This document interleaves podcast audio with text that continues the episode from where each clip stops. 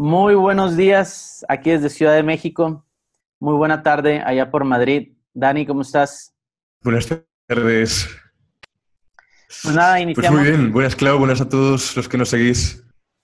Sí. Perdón, Clau, sigue, sigue. Eh, bueno, iniciamos aquí el episodio número 19 de SaaS Product Chat. Mi nombre es Claudio Cosillo, mi compañero Daniel Prol. Eh, um, y bueno, entre los dos hablamos un poquito de nuestras experiencias en el desarrollo de productos de software, eh, sobre todo productos basados en la nube o en cloud o en plataformas SaaS.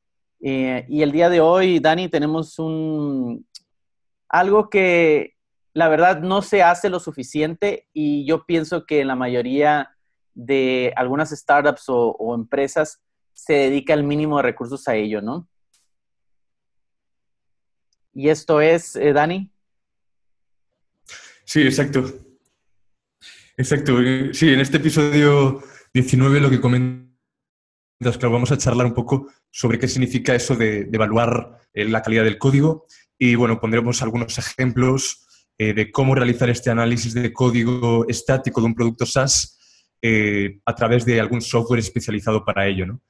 Porque es cierto que en la industria del software trabajamos a diario con muchísimas cosas, atendiendo muchísimos problemas y muchísimos puntos del negocio y mantener un cierto nivel de calidad y, legibilidad en el código es, se hace bastante, bueno, pues duro y, a veces eh, es un problema. Entonces, es crucial eh, hablar de este tema para, ver cómo podemos mantener un, eh, desarrollo eh, exitoso, limpio en el, ambiente de desarrollo dinámico actual.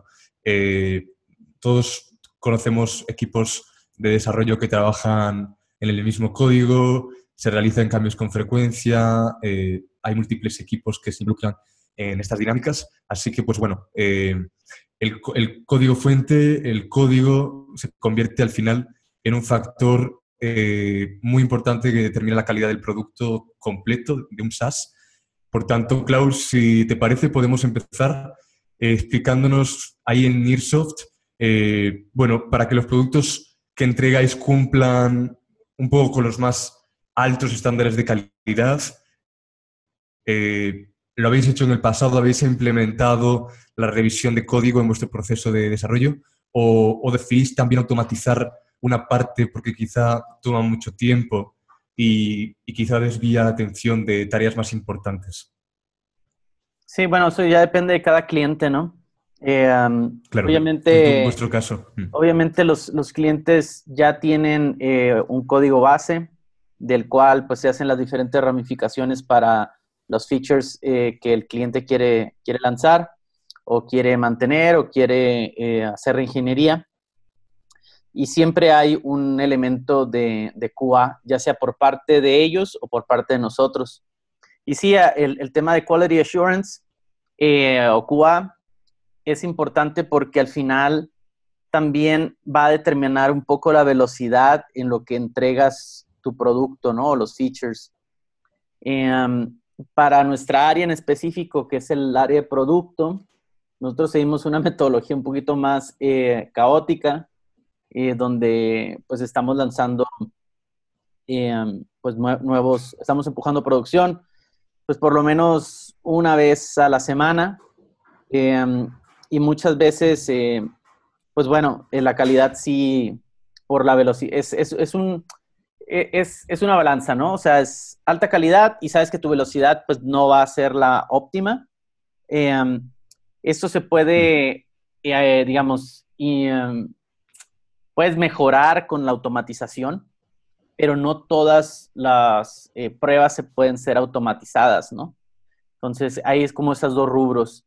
Nosotros utilizamos mucho manual testing eh, para nuestros productos, dado que no, los workflows no son tan complejos y siguiendo unos test cases muy sencillos, que es como la base, ¿no? O sea, la base de, poder probar tu código es tener bien definidos tus test cases para que alguien, ya, ya sea una máquina que sea por automatización o una persona que es manual testing, pueda llevarlos a cabo y pueda dar el ok de que el código por lo menos va a cumplir con los requisitos mínimos, ¿no? Entonces, eh, para nosotros siempre ha sido un reto eso porque estamos pues lanzando, no sé, eh, dos productos cada trimestre y al final, pues sí, y, tenemos deadlines muy específicos. Por ejemplo, nosotros lanzamos, está ahorita en revisión eh, un producto que es eh, una, un Power Up de Trello, este, que aquí lo te pongo para, que es de Fresh Service, que es una herramienta de IT Management, y el deadline es hoy. O sea, hoy era el deadline para tú publicarlo. Entonces lo publicamos hace un par de, semanas, ¿no? Ah, nomás tengo... perdona, ¿eh? Sí, sí, sí. Pues si queréis, voy comentando yo un poco eh, los cinco grupos eh, que nosotros internamente usamos en, el equipo de producto para encontrar problemas en el código. Es decir, estos, eh, los problemas en el código se pueden clasificar en, cinco grupos dependiendo un poco de, la severidad del problema. Entonces, eh, estos cinco grupos son, primero, eh, los bloqueados, los críticos, los graves, los menores y los informativos. Entonces, eh, os voy a poner un ejemplo. Si hay un bug potencial, eh, va a ser seguramente clasificado como un problema eh, bloqueador o crítico, ¿no? Pero en cambio, si el problema no es de tanta importancia y se debe a, un problema de sintaxis en el código, pues se puede clasificar dentro de, del grupo seriedad menor informativa. ¿no? Claudia, estaba contando un poco los tipos de problemas que nos podemos encontrar en el código, porque cuando queremos clasificarlos y, queremos darles prioridad a estos problemas, debemos tener algún tipo de esquema o de framework que nos permita saber cuáles atacamos primeros y, cuáles dejamos en la cola, ¿no? Sí, el tema de core features es, eh, nosotros no los clasificamos tanto por eh, en sí el bug, sino más bien eh, qué es lo que no permite al usuario hacer bien. Okay. Dentro de los core features, obviamente eso tiene, tiene prioridad máxima porque quiere decir que, es, que lo que lanzamos a producción está impidiendo que realicen las actividades mínimas del producto. Entonces, esos se atacan de raíz, ¿no? O sea, dejas de hacer lo que tengas que hacer y, el, y vas a eliminar ese bug. El resto, que son, digamos, algunos que son como estéticos, que le llamamos nosotros, quiere decir, algún, algún, no sé, algún píxel que se mueve, algún CSS que se mueve o algún este, comportamiento errático, pero que es aleatorio, lo dejamos un poco de lado, ¿no? Ya, que nos pasen más feedback, nos pasen screenshots o hagan screencast para nosotros poder entender bien en qué momento se está activando ese error, ¿no? Sí, sí, a mí personalmente sí que me ayuda a trabajar con algunas métricas eh, de evaluación de la calidad del código, ¿no? Eh, porque te permiten saber, es verdad que no son 100% eh, como accurate, como perfectas, pero sí que te dan un indicador claro de hacia dónde va, hacia dónde va un error, ¿no? Si es un error que decíamos antes, un bloqueador, que es importante que este número sea igual a cero, ¿no? Todos los problemas de este tipo, lo que has mencionado de core features, deben ser atacados, fixeados, la, menor cantidad de tiempo posible y para que no afecte básicamente el comportamiento de la aplicación en producción, lo que decías tú. Y luego eh, tenemos también métricas tipo de el código duplicado, código espagueti que llaman, ¿no? que es muy frecuente cuando heredas una base de, código que ha sido desarrollada durante mucho tiempo por un equipo que conocía mucho una herramienta eh, o conocía mucho el producto pero que no tenía muchos conocimientos sobre un tipo de lenguaje. ¿no? Entonces, eh, todos esos antecedentes se pagan caro y desde el punto de vista de arquitectura y desde el punto de vista también de la eh, mantenabilidad del código, eh, bueno, pues es bastante desastrillo, ¿no? Entonces, voy a dejar luego en comentarios un, un blog post que habla sobre cómo prevenir estos problemas y una vez sucedan, cómo solucionarlos, porque a veces te encuentras con cientos de miles de líneas de código y, vale mucho la pena esta lectura. Luego la dejo en comentarios. Otra métrica en la que me fijo y es interesante eh, son los problemas críticos nuevos que aparecen desde la y puede decirnos es que qué tan bueno es nuestro código actual comparado con eh, el último que, analizamos con nuestra herramienta. Eh, y, así sabemos efectivamente cuánta calidad goza de nuestro código actualmente y cuántos errores siguen apareciendo. Eh, luego, para mí es importante, ya hablamos en esto en el episodio 9, si no recuerdo mal, sobre la deuda técnica. El ratio de deuda técnica que tenga nuestro proyecto, en vuestro caso, no por proyectos también, según el producto con el que trabajéis, se podría definir un poco como la cantidad de esfuerzo necesario en orden de, eh, invertir, eh, bueno, eh, digamos, el código, sabes que está más saneado o menos saneado según la cantidad de esfuerzo que te suponga. ¿no? Entonces, en la industria del software se habla un poco de ratios superiores a 10%. si supera el 10% de deuda técnica del ratio, debería ser considerado código de, de poor code, poor code, ¿no? Mala calidad. Eh, pero bueno, en este caso... En este caso, el, tema es, y son cosas muy sencillas, ¿no? Eh, por ejemplo, los archivos de configuración que estén todos, o sea, eh, el, bootstrap del, del, código que esté solamente en un solo fichero, ya es, es como, como red flag, ¿no? O sea, al final eh, hay, malas prácticas que por la velocidad, y son malas prácticas porque al final al developer no le costaba nada dividir ese fichero, ¿no? Y poner todo, todos ese, ese archivo de arranque o, de inicialización de objetos o de funciones en donde debe estar, ¿no? Y todo lo hace en uno, lo hace, y eso es, eh, sí, es por code y es, y, es, y es código basura, ¿no? O sea, ese código no te sirve para nada y vas a tener que volverlo a hacer, ¿no? Y es ahí cuando haces todo el tema de refactoring, ¿no? Pero ahí yo no diría refactoring, o sea, eso es volver a programarlo, ¿no? Entonces, obviamente ese developer eh, no tiene ninguna consideración por su equipo, ni por sus, eh, ¿cómo se llama? Ni por sus pares, ¿no? Porque al final, o sea, tu código no sirve para nada, realmente no aportaste nada al equipo y sinceramente pues bueno, para aquel product owner o para aquel este, el equipo de producto debería, debería pensársela dos veces para volver a trabajar con ese desarrollador, ¿no? O sea, al mm. final la calidad no es solamente de que eh, hay algunos errores, eso es completamente normal y eso es aceptable hasta cierto punto, pero la poca calidad o la poca consideración sobre la, eh, estructuración del código para futuros, para para, para su sustentabilidad, eso sí no se debe, no se debe de aceptar, ¿no? Y se debe de dejar muy claro qué es lo que se espera de lo que, lo que el desarrollador va a, crear, ¿no? Y la manera en que lo va a crear. Ok, ok. Creo que me queda claro, porque es verdad que yo en este tema eh, dejo hablar más a Clau porque es mucho más experto que yo, pero sí que he utilizado eh, alguna herramienta de, de, QA o de evaluación del código y me gustaría comentarla, ¿no? Eh, sobre todo para hacer análisis de código estático. Ahí existe, por ejemplo, Understand, me, me viene en la cabeza Simly, Q1, pero una que he probado y conozco es SonarQube.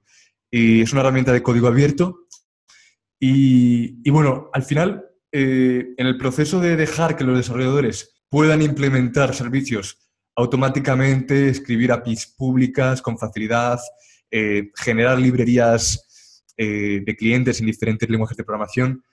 Esto, está genial, pero tienes que tener en cuenta, para mí, en mi opinión, una solución para que ayude con toda la revisión del código, con la parcial de esa revisión. Y para eso existen herramientas como SonarQube. ¿no? Eh, básicamente lo que hace SonarQube es recibir el código fuente, el, código fuente como, eh, como entrada de datos, se puede enviar desde lo que llaman IDE, desde el entorno de desarrollo integrado, o se puede realizar directamente un pull request desde el sistema de control de código fuente.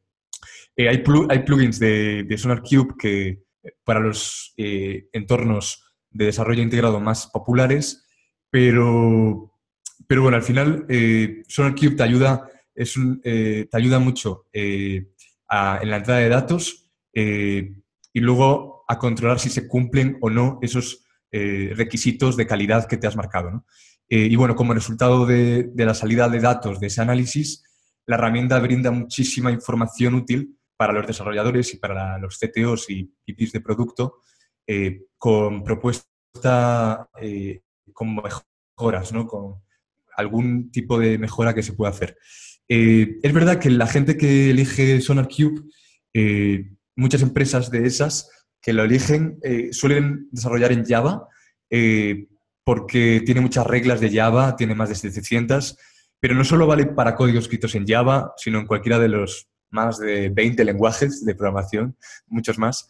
Eh, entonces, en todo caso, puedes escribir tus propios plugins si necesitas compatibilidad con, un lenguaje específico y también puedes eh, establecer tus propias reglas eh, escribiendo tu código. Pero para mí es una, es, una, de las ventajas de SonarQube. El de el realmente tener una base de, base de datos que se guarden los, datos en una base de datos relacional como MySQL, como PostgreSQL o como Oracle. Y otra ventaja es, de, es la que te permite eh, separar el servidor de la base de datos. E incluso puedes hacer una réplica de la base de datos eh, e implementar múltiples eh, servidores en, en, múltiples máquinas para, que, para obtener mejor rendimiento y adaptabilidad por ejemplo, con Docker, con los contenedores de Docker, que puede ser muy útil para esto porque te permite juntar todo lo que necesitamos, el código, el tiempo de ejecución, eh, la librería del sistema, etcétera, e, e implementarlo fácilmente en, cualquier otra máquina.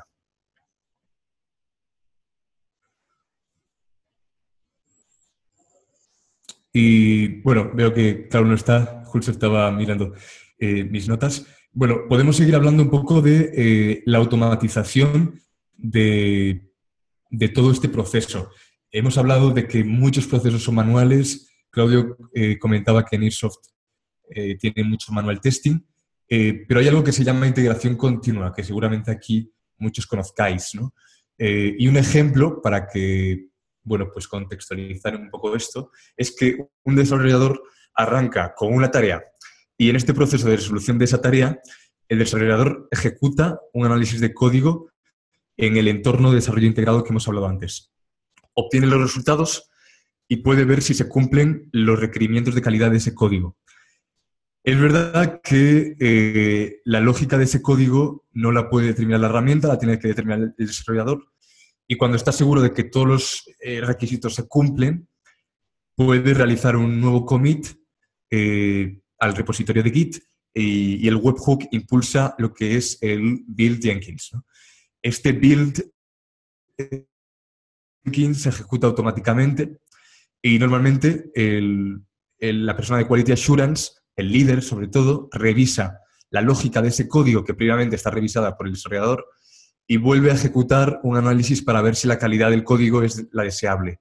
Si todo va bien, la tarea está completa y la nueva feature podría estar lista para producción. Entonces, Clau, comentaba antes las herramientas, eh, comentaba el caso de SonarCube y ahora estaba un poco comentando eh, la, cómo se pueden automatizar estas tareas y un poco el proceso de, eh, testing en un QA, aunque pues, posiblemente en esto en tu equipo haya mucha más experiencia. Sí, como mencionaste, Jenkins es una de las herramientas más populares, ¿no? y te da cierta seguridad de que, em, de que tu código al momento, no, bueno, de que no se va a romper tu código, ¿no? Este, las alertas son muy buenas también si lo configuras. Em, hay unos plugins muy buenos para Slack, ¿no? Donde puedes avisar a todo el equipo eh, que esté alrededor de, bueno, participando en ese release. Eh, y entonces te manda las notificaciones ahí. Em, obviamente hay muchas otras herramientas donde se puede, por ejemplo, con Jira también tiene integraciones. Eh, con Pivotal Tracker también. Eh, ¿Qué otra más? Bueno. Eh, Confluence es algo parecido, ¿verdad? No, con Confluence, bueno, es más que nada para llevar, si quieres hacer el report, reporteadores y así, ¿no? pero, por ejemplo, con JetBrains hay muy buenas también herramientas, este también para test, case, test cases, ¿no?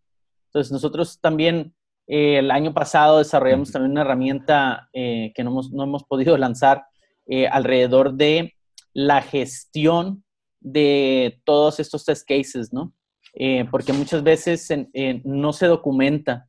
Más bien es, tienen ahí un spreadsheet, ¿no? El QA, Manual Tester o, el de Automation, tienen un, un, spreadsheet y ahí van diciendo cuáles, cuáles tests están pasando y realmente no hay nada, no hay nada formal, ¿no? No hay, un, no hay un dashboard ni nada de ese estilo, ¿no? Eh, y algunas herramientas son muy caras, ¿no? Eh, para el tema de, de mostrar cómo, cómo, fueron todos los test cases. Eh, y, y, ahorita el default es siempre un spreadsheet de Google o un Excel o un este, Open Docs, ¿no? y ahí vas plasmando cómo vas evolucionando en todos tus test cases, ¿no? Algo también muy importante que muchas veces eh, ahorita el, la gente no lo considera y sobre todo para el tema de las aplicaciones móviles es eh, y que no tiene muchas veces nada que ver con el código es la visualización en, las diferentes terminales eh, móvil, ¿no? que muchas veces pues van evolucionando y ahorita más que nada que mucho de las aplicaciones que son digamos, nativas, eh, ya tienen muchos, eh, Xcode tiene ahí su, herramienta también para testear el código, ¿no? Eh, pero, pero cambia un poco la dinámica, ¿no? y muchas veces el manual tester o, el de automation, pues no tiene todas las herramientas todavía para, hacer esos tipos de test, de test, ¿no?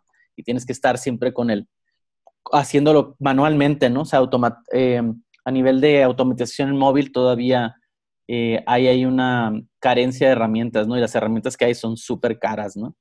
Entonces, este, ahí si alguno de la comunidad tiene algunas recomendaciones, ahí se los agradecería, ¿no?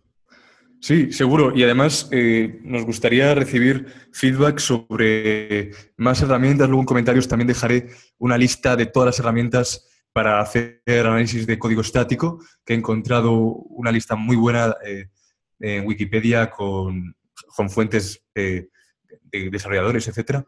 Y luego, Clau, mencionar brevemente, para ir terminando ya, eh, tres modelos que, que, me gustan y que he, visto que en equipos de, ingeniería y sobre todo en productos se usa mucho para evaluar la calidad. Por un lado tenemos ese modelo de análisis progresivo, que significa eh, que, o sea, básicamente lo usas para controlar si los nuevos cambios de código eh, van a romper alguna regla del código importante y, este modo permite controlar eh, el tiempo y acortarlo, eh, acortar el tiempo de análisis significativamente. Luego tenemos el modo de análisis de proyecto completo que se llama, eh, que es un análisis más específico, línea, por línea de código, que envía los resultados al servidor y los almacena en la base de datos que mencionábamos antes. Y luego también tenemos el modo de vista previa, que realiza un análisis completo del código, pero no almacena ningún resultado en la base de datos. Entonces, podemos usar el modo de análisis del proyecto completo eh, con almacenamiento de resultados para builds eh, por la noche, por ejemplo, y el modo de vista previa para hacer luego de cada commit eh, al repositorio. ¿Para qué sirve esto? Pues permite, en mi opinión, realizar un seguimiento del control de la calidad de, el código commit a commit. ¿no? Además, seguramente eh, tendremos un histórico con datos sobre la calidad del código. Así que podremos siempre analizar cómo varió la calidad durante toda la duración de un proyecto. Y en tu caso, Clau, en los proyectos de Nearsoft o en el pasado, en, productos que hayas trabajado, eh, ¿cómo, cómo, haces el seguimiento a la calidad del código? Es decir, eh, vosotros vais desarrollando esperáis a que todo el código esté terminado, eh, cada día hacéis alguna especie de, no sé, de revisión final o, cómo, o qué recomendarías así como consejo final para hacer un seguimiento de la, de la calidad del código en, un equipo de producto. Obviamente lo que uno busca es que sea a priori a lanzar a producción, ¿no? Eh, la verdad, pocas veces sucede eso, ¿no? Eh, tratamos de, lo que, lo que sí hacemos es, eh, sobre todo hablo de los productos en los cuales eh, hemos trabajado, es la semana después del release, de que ya está en producción, eh, analizamos qué es lo que va a necesitar refactoring, ¿no? O sea, qué es aquello que por, la, por el tiempo no hemos podido hacer con, con buenos estándares y eso le damos una una repasada, ¿no? Y entonces eso lo empezamos, lo agregamos como prioritario en el siguiente sprint, ¿no? Para que eso ya quede nivelado eh, y ya sobre ese código con mayor calidad son el resto, los siguientes features, ¿no? Em, muchas veces también esto, nosotros como trabajamos con muchas em, APIs externas o SDKs, ¿no? Sobre todo porque son, son integraciones. Nosotros también dependemos mucho de los nuevos releases que vayan teniendo las diferentes aplicaciones, ¿no? O, por ejemplo, las migraciones a nuevas versiones, ¿no? Eso nos pasó con Freshworks eh, con, y en concreto con Freshdesk, que nosotros hicimos un release con, de la aplicación de Trello y a los mes y medio ellos empujaron un nuevo SDK con, con muchos eh, cambios en la sintaxis, ¿no? Eh, y luego, y, muchas funcionalidades cambiaron también, ¿no? Entonces, eh, en nuestro caso, muchas veces son forzadas por, los, por, los, por las plataformas, ¿no? Entonces, entonces, ahí es un poquito de las dos, ¿no? O sea, sí nos gustaría hacerlo a priori, lo estamos intentando hacer, pero al final siempre nos come un poco el tiempo y, y lo hacemos a posteriori, ¿no? Eh, que creo que muchas veces ese es el, el caso de, de algunas, algunas startups también, ¿no? Genial, Clau. Pues con eso cerramos el episodio 19. Eh, ha quedado claro, creo, ¿no? que todo esto que hemos mencionado ayuda a disminuir la cantidad de bugs potenciales que pueda tener el producto eh, y además implementándolo como, bueno, como lo hemos dicho más o menos, los desarrolladores pueden enfocarse realmente en la lógica misma y en la parte más creativa del trabajo eh, y, dejar para, para eh, a las herramientas de análisis que, hagan eh, la parte de automatización.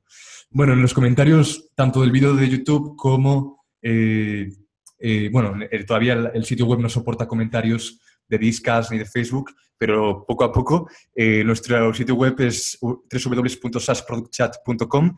Eh, ahí tendréis las recomendaciones del episodio de hoy, en YouTube también.